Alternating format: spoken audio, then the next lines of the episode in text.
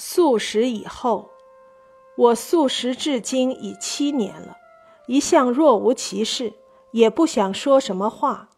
这会儿大行法师来信，要我写一篇素食以后，我就写些。我看世间素食的人可分两种，一种是主动的，一种是被动的。我的素食是主动的，其原因我承受先父的遗习。除了幼时吃过火腿以外，平生不知任何种鲜肉味儿，吃下鲜肉要呕吐。三十岁上，羡慕佛教徒的生活，便连一切荤不吃，并且戒酒。我的戒酒不及荤的自然。当时我有每天喝两顿，每次绍兴酒一斤以上。突然不喝，生活上缺少了一种兴味，颇觉异样。但因为有更大的意志的要求，戒酒后另添了种生活兴味，就是持戒的兴味。在未戒酒时，白天若得喝两顿酒，晚上便会欢喜满足的旧情；在戒酒之后，白天若得持两回戒，晚上也会欢喜满足的旧情。性质不同，其为性味则一。但不久，我的戒酒就如同除婚一样的若无其事。我对于绿蚁新醅酒、红泥小火炉、晚来天欲雪、能饮一杯无一类的诗，忽然失去了切身的兴味；但在另一类的诗中，也获得了另一种切身的兴味。这种兴味如何？一言难尽。大约是无花无酒过清明的野僧的萧然的兴味吧。被动的素食，我看有三种。第一是营业僧的吃素。营业僧这个名词是我善定的，就是指专为丧事人家诵经拜忏而每天赚大洋两角八分的工资的和尚。这种和尚有的是颠沛流离、生活无着而做和尚的。有的是幼时被穷困的父母以三块钱一岁卖给寺里做和尚的，大都不是自动的出家，因知其素食也被动。平时在寺庙里竟公开的吃荤酒，到丧事人家做法事，勉强的吃素。有许多地方风俗，最后一餐丧事人家也必给和尚们吃荤。第二种是特殊时期的吃素，例如父母死了，子女在头七里吃素；孝思更重的在七七里吃素。又如近来浙东大旱，各处断途，在断途期内，大家忍耐着吃素。虽有真为孝思所感而弃绝荤腥的人，或真心求上苍感应而虔诚斋戒的人，但多数是被动的。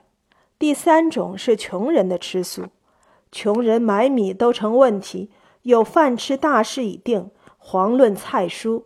他们既有菜蔬，真个是菜蔬而已。现今乡村间这种人很多，出事用三个铜板买一块红腐乳带回去，算是为全家办胜传了。但他们何尝不想吃鱼肉？是穷困强迫他们的素食。世间自动的素食者少，被动的素食者多，而被动的原动力往往是灾祸或穷困。因此，世间有一种人看素食一事是苦的，而看自动素食的人是异端的、神经病的，或竟是犯贱的、不合理的。萧伯纳吃素，为他作传的赫里斯说，他的作品中女性描写的失败是不吃肉的缘故。我们非萧伯纳的人吃了素，也常常受人各种各样的反对和讥讽。低级的反对者以为吃长素是迷信的老太婆的事，是消极的落伍的行为。较高级的反对者有两派：一是根据实力的，一是根据理论的。前者以为吃素者营养不足，出门不便利；后者以为一滴水中有无数微生物。